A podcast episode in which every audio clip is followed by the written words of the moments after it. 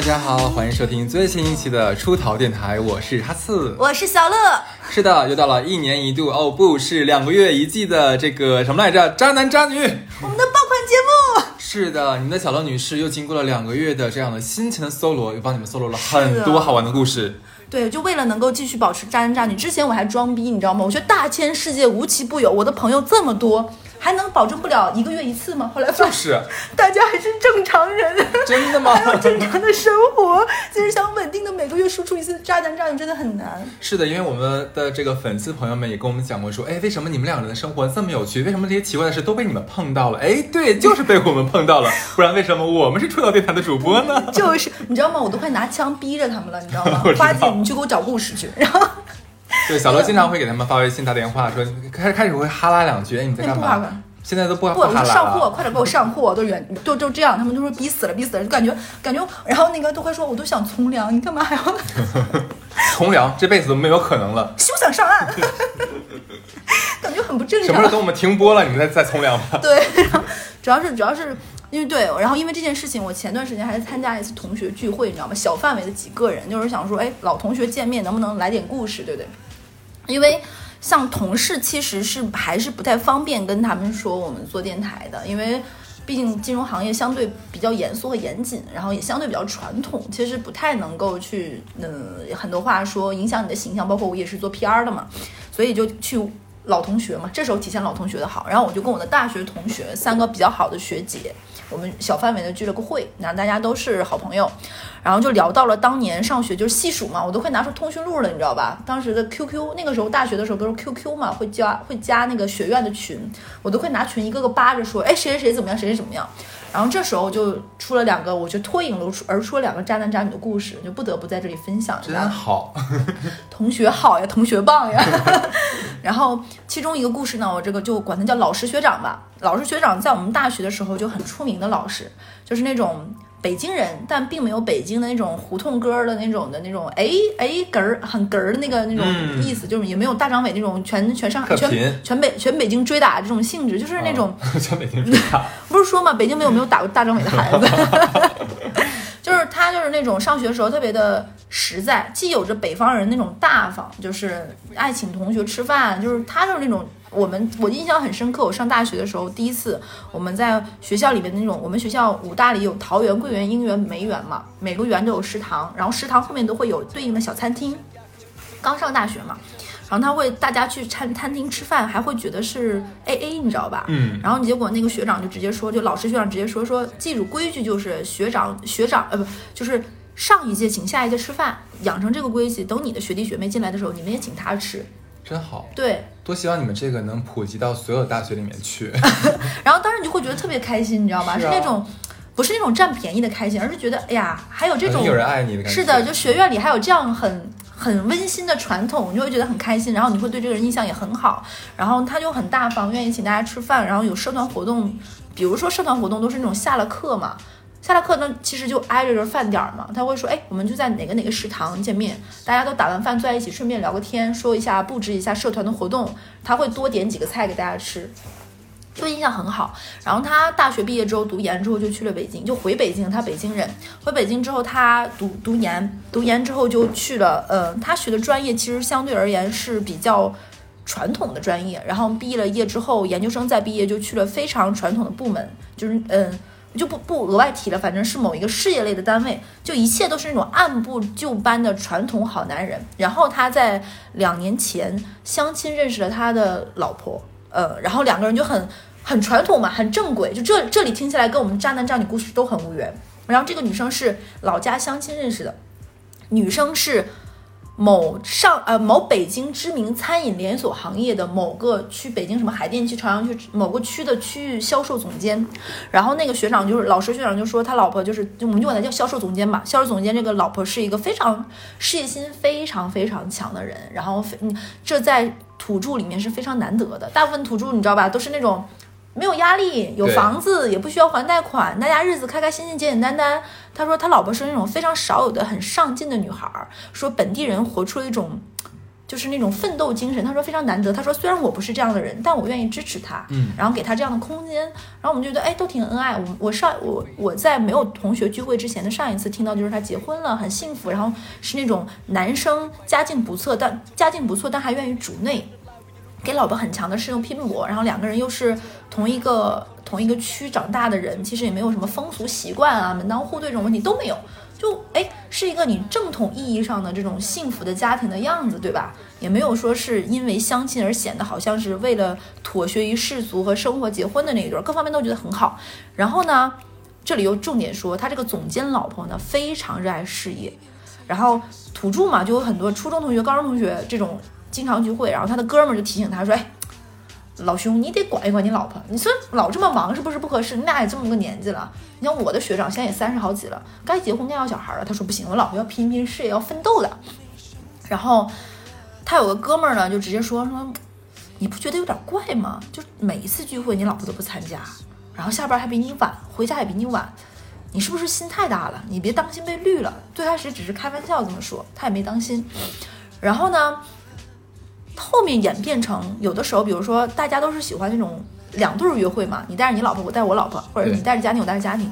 他给他老婆发微信说，哎，要不然你今天你来，大家都哥们儿都带老婆，你不来不合适。他老婆没回微信，发生过两三次，他老婆白天找不到人的状况，几个小时找不到人。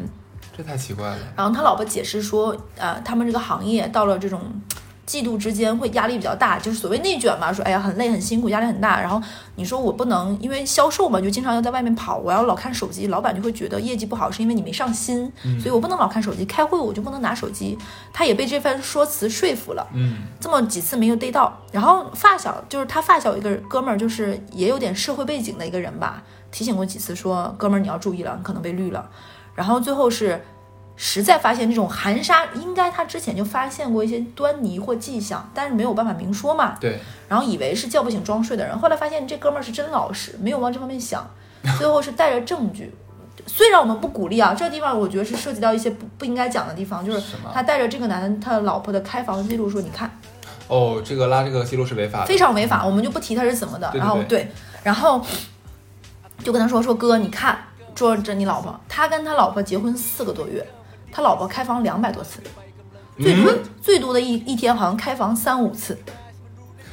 他这个能不能假如说像招待客人什么的呀？就是就就外地来了这客户什么的，帮人家开房间呢？能能不能不是，是他老婆，嗯，就在公司附近的同一个酒店反复开，同一个酒店？同一个酒店反复开房，对，但是我觉得四个月两百多次，最多一天三四次，我忘了是几次了。那也太多了吧？对，我说，听起来我当时都愣了。我跟我学姐说，我说他他他老婆是有什么第二职业，当兼职卖房。然后那个我怎么感觉他这个销售总监才是兼职呢？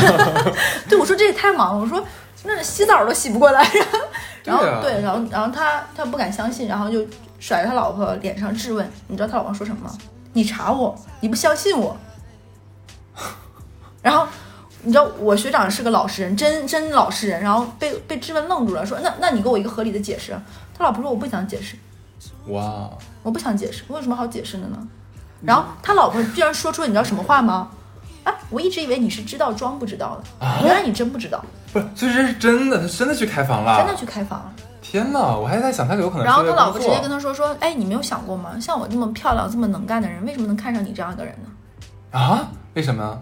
就是因为我觉得你老实听话，然后没有办法找个老实人，对，他说你也没想想，你自己想想，我为啥要看上你呢？你赚的也没有多，这个女生大概是百万级的收入，这个男生就是事业单位普通十几，万对对啊，对对对，就是正常收入。他说为什么看上你呢？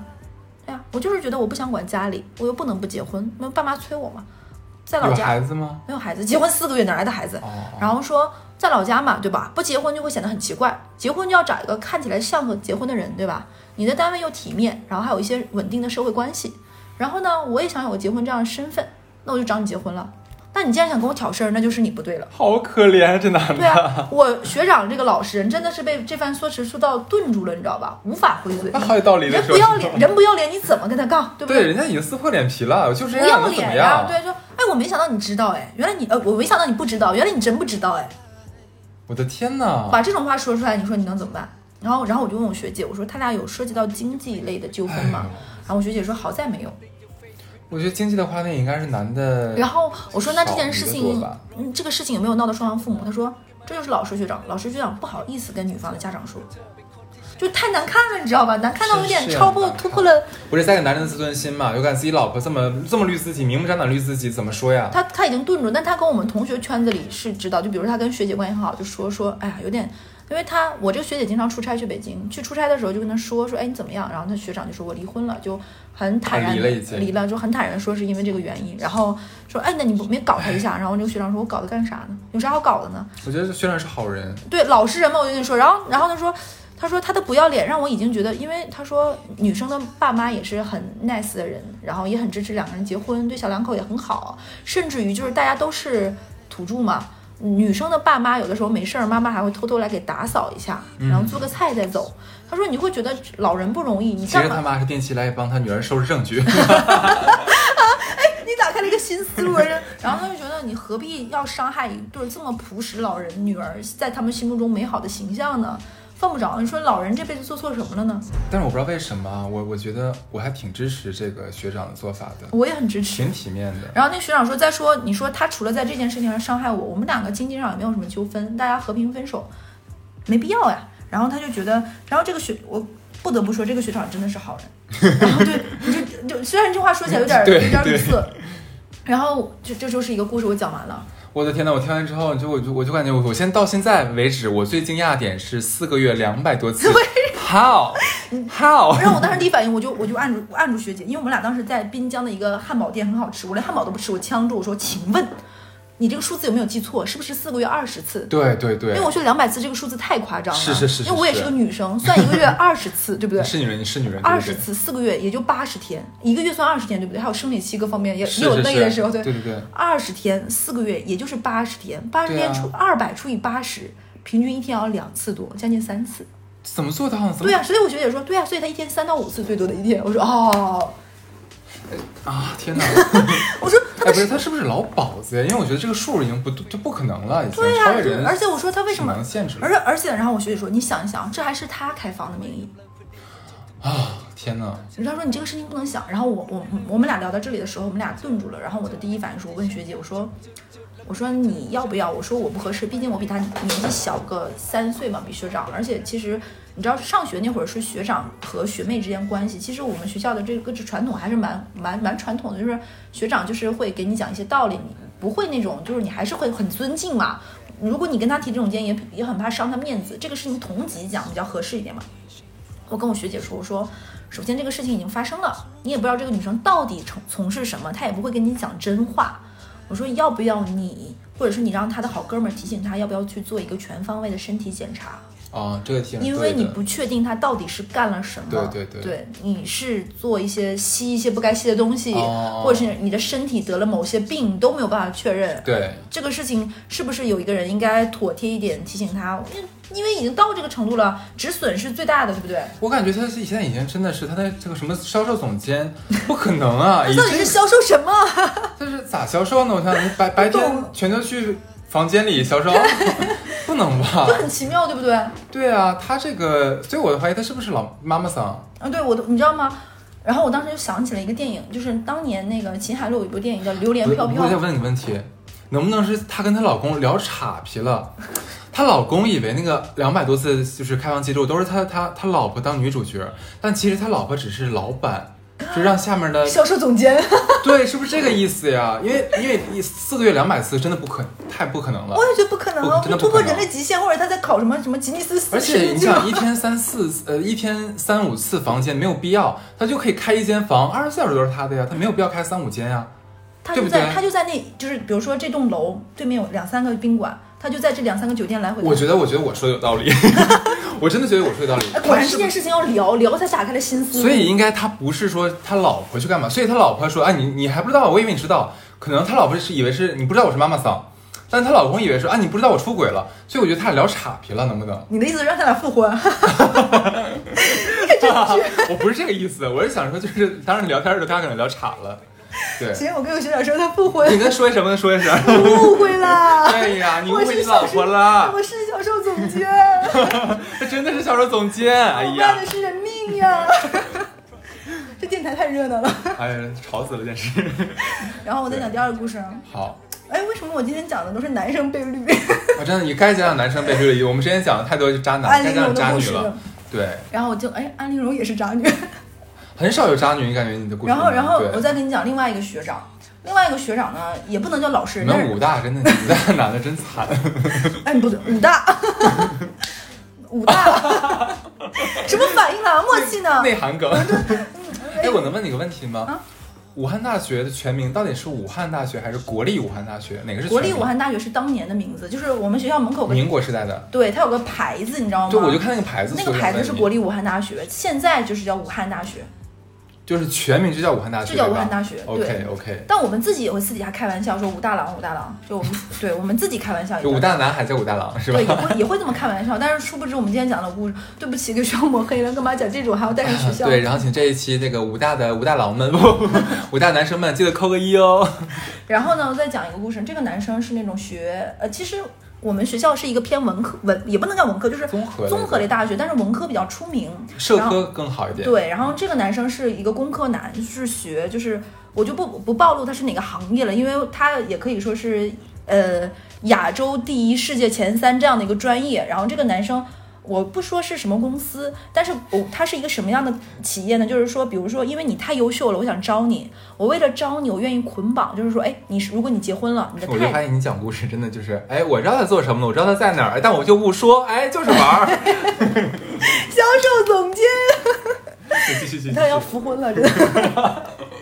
我学长本来含泪听这个故事，以为学妹要替我报仇了，把他的恶行种种都讲出来。啊，学长也要听节目呀？他他听的，我要哭出来，不早说。然后然后他听的，然后我们居然这个样子。但我学长人真的很可爱，我我也挺喜欢学长的。嗯，他是个上海我们吃饭，他是个非常仗义的人，看出来了。而我们上学的时候，那个时候，哎，这个跟我们上一次讲那个 party 有点，他也是买单男孩，你知道吗？就有的时候经常，上次 party 没有人买单，就实是。我说我讲东北 party 的那个，他也是个买单男孩，很愿意给大家买。那个时候我们学校学校那种奶茶很便宜，他也会给大家请客，是个很棒的人。好好好大哥。然后呢，他那个行业是什么呢？就是因为我怕讲的太详细，因为你知道吧？因为我说事儿吧，亲爱的，求求你。我之前打码打太薄了，好多人吐槽我。然后他是。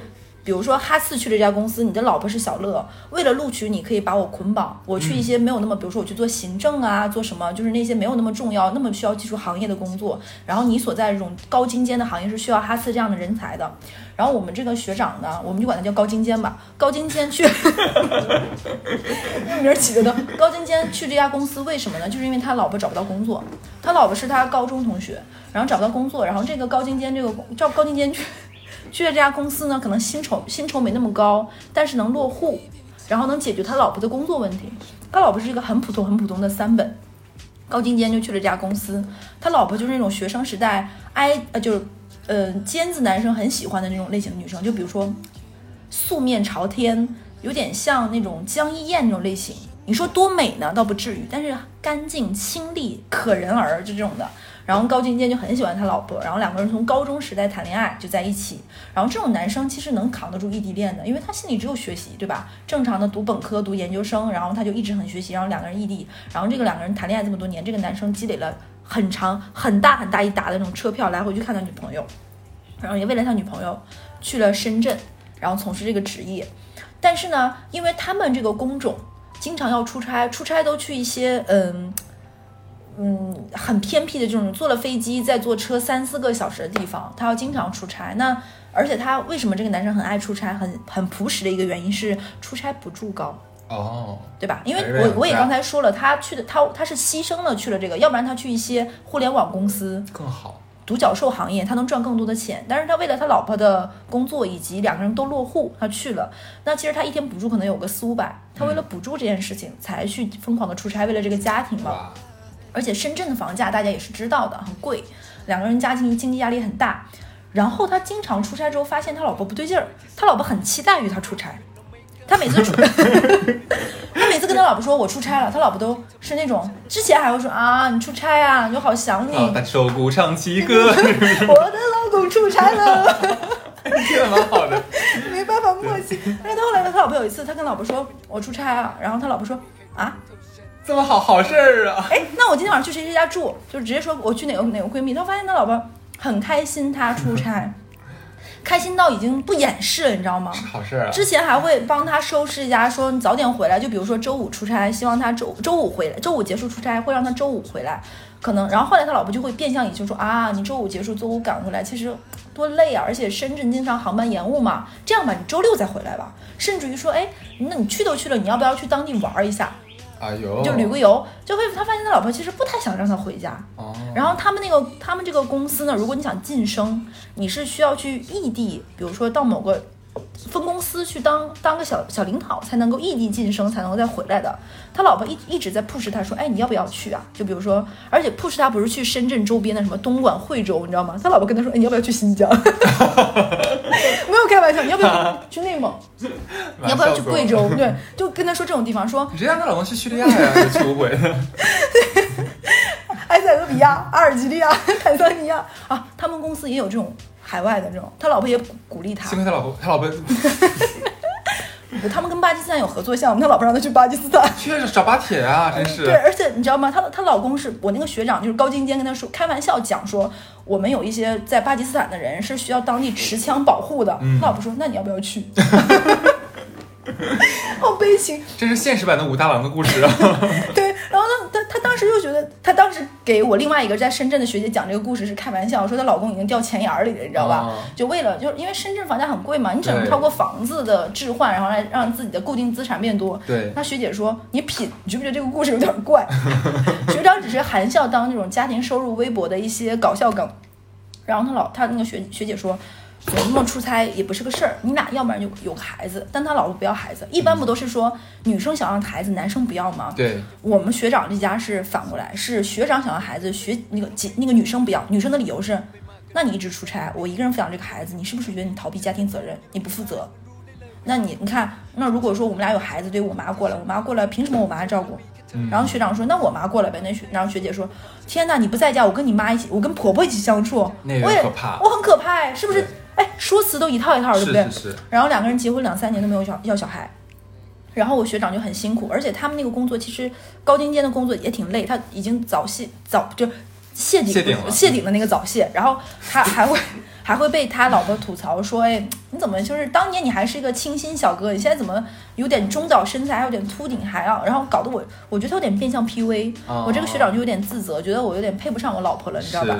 然后他突然有一天发现，他有一年六幺八买了很多的那种大包装那种家庭分享装那种，哎，你家有家庭分享装避孕套？避孕套是没有家庭分享装，这是给谁用的？你告诉家庭里面还有谁？公婆吗？就是那种一大盒，你知道，很大包的那种。”然后他就发现是自己怎么回事，总感觉少了啊！就是她老公回来发现少了。对，然后他就跟他老婆开玩笑，他老婆就勃然大怒：“你什么意思？”哎，我能我能插嘴问个问题吗？你说，就是正常情侣间情侣之间真的会查这个避孕套吗？你知道我那个学长是真的学霸，属于那种你你就是你属于那种跟他说一遍，他从来手机里不存别人电话号码的，你懂吧？他看那个号码就知道是谁，他不用存号。那个避孕套上面的编码，他不会也背下来吧？就是他真的是记性很好的人，就是他，比如说，比如说一盒里面，我举个例子，一盒里面有六个，一共有买几盒？他大概是有一个，就是记性正常人会吗？不会啊，所以他只是说开玩笑说了一句，感觉是不是记差了？然后他老婆就不高兴了，他老婆说：“我觉得你这个玩笑一点都不礼貌，你不尊重我，你不在家开这种玩笑，你什么意思？你的意思是说我把人带回来了？”然后我我是他老婆的话，我回就说：“对啊，我拆了两个，然后在家。”吹气球玩，对啊，去吹吹气球玩，好好玩哦。想你的三百六十五天。对，就像那个 party 上面那两个一直没有人搭理的人一样。对，吹气球然后打水雷玩是吗？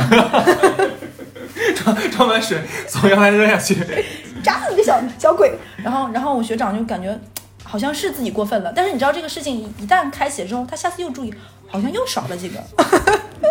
然后他就他他第二次就没有说破，你知道吗？到第三次，哎，也够能忍哦，这个男生。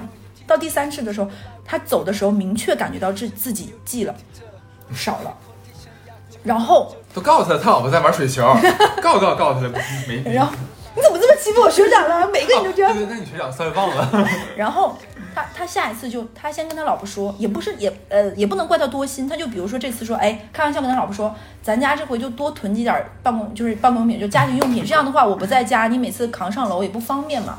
他就比如说什么卫生纸啊、卫生巾呀、洗衣液啊，什么都买很多，然后就造成一副这个男生一次性把家里的很多购办公就购物用品买多，理由是因为他们那种单位会发很多购物卡嘛，快过期了，一次性用完。他就买了很多避孕套，然后他故意把这些避孕套全都打开了，就放在放在同一个盒子里。啊，这样的话就是一排一排列好，你懂吧？像卡片那种的，一个个弄好。然后就跟他老婆说：“你看这样的话整整齐齐，省着盒儿很占地方嘛。”他就放在了床头的抽屉里。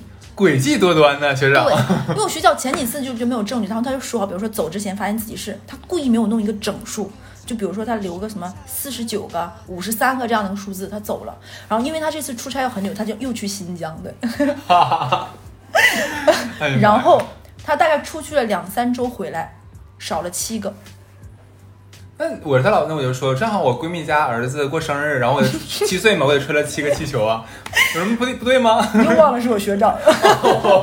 对不起学长，对不起大佬。然后他就他没有跟他老婆说破，他跟他另外一个就我们同学另外一个男生说，我确定他出轨了。然后你知道那个他那个同学就男生朋友听完之后勃然大怒，说太不要脸了，这基本上跟骑在头上拉屎撒尿没有区别。嗯，他们俩但凡买一个能怎么的？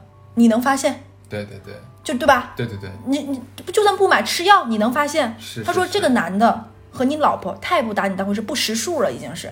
他说这个事情你不捅破不行的。他说，然后然后他就问那个男生你想怎么办？然后这个男生就说说，首先我们俩是一个公司的。他说我我想给他留脸，我不想闹太那个什么，我我想跟他和平分手。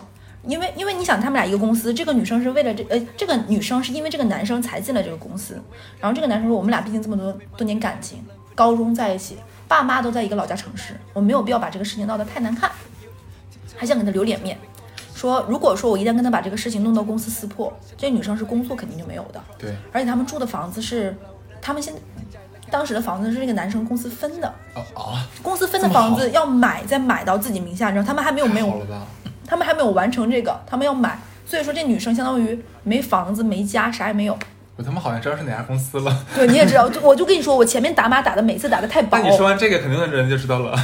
然后呢，这个男生就说说，我想给这个女生留点颜面，就是最起码他还能够在这个公司能够活下去，他也肯定也回不了老家。所以这个男生跟他老婆说，好好说。你知道他老婆说什么吗？嗯基本上跟那个学长的老婆是一样的。你知道他老婆说什么吗？嗯，我孤独，我孤独。他冷吗？他说我孤独，他说你不知道吗？我很孤独。然后他，然后那个，你知道他老婆还说一句什么话吗？我这么做就是为了让你发现，因为我不敢跟你说，我靠，不是我不？想，我不敢告诉你，告诉你，我只能通过这种方式被让你想让你发现。你可以打我，你可以骂我，我也没有办法，但我孤独，我很痛苦。哎，我问，假如说她她她老公说，那我后面不出差了，他愿意，他老婆愿意停止吗？你知道我那个学长真的说了这番话，我老、那个我老婆我学长说，那你可以终终止吗？嗯然后你知道你知道那个你知道他老婆说什么吗？嗯，但是他爱我。我说你老婆是林徽因啊啊啊！我的咋的！？然后然后你猜这个男的是谁？他老板，不是，还是他们一个公司的，因为他们一个公司的人基本上都在，哦，我天哪！也是一个公司的。然后这个这个最后这个事情搞到这个这个程度没有办法，我的这个学长破釜沉舟离开了这家公司，太丢人了。因为他说他觉得不可思议，说他说就是他觉得这两个人都不要脸，因为而且他们俩已经不只是偷情了，他们在找找刺激，就是哎，你看你老公我也认识，对吧？我用他的，我去他们家跟他老婆用他的买的，嗯，你不觉得这是一种太过分了，太过就是。很过分？我觉得这个很不要脸。然后我我我这个学长说，然后就有很多同学，大家深圳同学特别多嘛，义愤填膺说你就得搞他，你就把他俩从那个，然后我学长我支持对我我我也我其实心里也很支持。然后我说怎么办？然后那个学长说我不想，那个学长说恶心，就我真的觉得恶心。他说这两个人都不要脸。可是让这些这些这些不要脸的女人都很得逞哎，她们做了错事又没有没有受到惩罚。对我也是这么说。哦天，我这么说完之后，评论区会不会有女生觉得觉得我在攻击女性？不是他他真的这个，你不觉得这两个人都 这两个女人很不要？太坏了。这个这男的，就是他跟他出轨对象都很不要脸，大家都认识，嗯而且我觉得我觉得至少应该发个邮件告发给去整个集团。我我也觉得，就是发个公邮，而且他们这个体系非常的那个什么的，对啊，是发过去让大家知道你不要脸的事情然后啊。他们是故意的，就是你们只要但凡不用家里的这个东西，其实很难被发现。我这个学长很老实，他们已经骑在别人头上拉屎了。嗯，然后我学长走了，但我这里要说，因为这个原因，我学长一下子心里的包袱放下来了。就是他之前是为了这个家的稳定各方面，所以才选择了这份工作。其实他可以去更好的发展。然后这个学长从这个体系里跳出去，去了一家互联网公司，得到了很高的 title，直接跳到了什么九啊什么的这种。哦然后去了一家很厉害的互联网公司，也离开了深圳，然后去了更好的城市发展，然后现在过得也很开心。让让让让让这个武大郎二号来来上海吧。然后，然后我那个学长他他反正在上海玩，操，又说出他是什么公司了，基本上是他就很高的职位，收入很高，然后现在没事儿就出去旅游。然后他说一番话让我还蛮触动，他说他以前每次出差都很着急回家，然后都因为下了飞机就是飞机上要飞行嘛，他说他下了飞机第一件事情就想赶紧把网连上，有的时候飞机在滑行，他就赶紧开机，就想跟他老婆说我到了，怎么怎么地。他说他没 没有心情去，他说他去过国内的那么多所谓的好山好水地方。因为他们出差的地方大多数这样的城市的很乡下，他说他都没有心情看风景，他就是把这当出差，他是来上班的，上完班干完活赶紧回家。他说从来没有好好玩过，他说现在的心态一下子松下来了。他说你可以对我说这也算是因祸得福了。他说他以前把这份捆绑的关系看得太重，他觉得这个女孩儿本来可以在老家过很简单、很朴实、很轻松的生活，为了我一起来了深圳，没有办法过上其他有钱人这样好的生活。哦他他背负了其实蛮重的这种，我要对你好，我要对你父母负责，是很有我把你责任感的男人，很有责任感。即使说被老婆绿成这个样子了，他其实心里还会在找自己的责任。对，然后他他他他就是觉得我把你从老家带出来，对不对？我要为你负责。然后你可能他甚至觉得你今天变成了这个样子，是不是我没有给你很好的优渥的生活？哎，不要这么想好吗？千万不我们要这么想。都劝他，然后说你要不要看点心理医生？你不要想那么多。然后他最后也没有闹撕破脸的原因是两个人的父母也认识嘛。他这个男生的妈妈也是个急性子，他说他觉得他能忍下来，他觉得他妈忍不下来。他以他妈的性格，一定会在老家撕出腥风血雨的。我说应该的，我觉得非常应应该的我说。就是应该这个样子。然后这个学长说说没必要，何必呢？然后闹得越久，其实这件事情过去的就越慢，过去越慢，爸妈就不开心，他就跟他妈说说，呃，两个人理念不合，然后他也觉得不一致，然后他也不想再那个什么，而且两个人长期就跟那个明星似的，因为。长期异地分居，感情淡了。他跟他老跟他老妈还这么说，他妈还给他儿子说了一顿，说你看这个家散了，怎么怎么样。其实他自己咽下了很多好委屈啊，很委屈，但是他说他他，但是他说他这个样子觉得这个事情消化的快一点，但是因为这件事情，他说他现在对就看在便利店看到便利店门口收银的地方那一排的那个避孕套，他都会有一种心理的不舒服感，肯定呀，经历过这样的事情。对他都会把眼睛就从那地方撇过去，他不想看，他会觉得很不舒服，哎，好可怜，就是很让人难受，是不是这个故事？是有点难受。难受是因为他没有惩罚那个女的。对我也感觉我，然后我们所有人都说他会不会惩罚他，就会心里好过一点。这但是他，但是他，但我觉得也不会。我觉得他这样，他这样的人也不会。对，他他更喜欢息事宁人一些，而且我觉得这个怎么讲，这个人把很多很多责任全揽到自己身上了。其实发生这样的事情，还在往自己他身上说他最。后，他最后突然一瞬一瞬间就是那个什么的时候，他就说他看他老婆那副嘴硬并且歪理邪说满口的样子，他就觉得很丑。他说他从小一直觉得他他老婆像一个，就是他他以前他说看《红楼梦》说女人是水做的，男人是是泥做的。他说他就觉得他老婆是水做的，就整个小姑娘就是啊清清清清白白、干干净净，然后你会觉得笨笨的样子都很可爱。就为什么我学什么东西一遍就能学会，他老婆一遍就学不会，就笨笨的、憨憨的也很可爱，从小一起玩到大的，就觉得你怎么能相信这样一个女生有一天会变成满口胡话、瞎说的这样一个人？他觉得不可思议。他就觉得到底是这个社会变了，把他变了，还是他？可能可能可能他老婆以前就这样，他不知道而已。我也我们也这么想。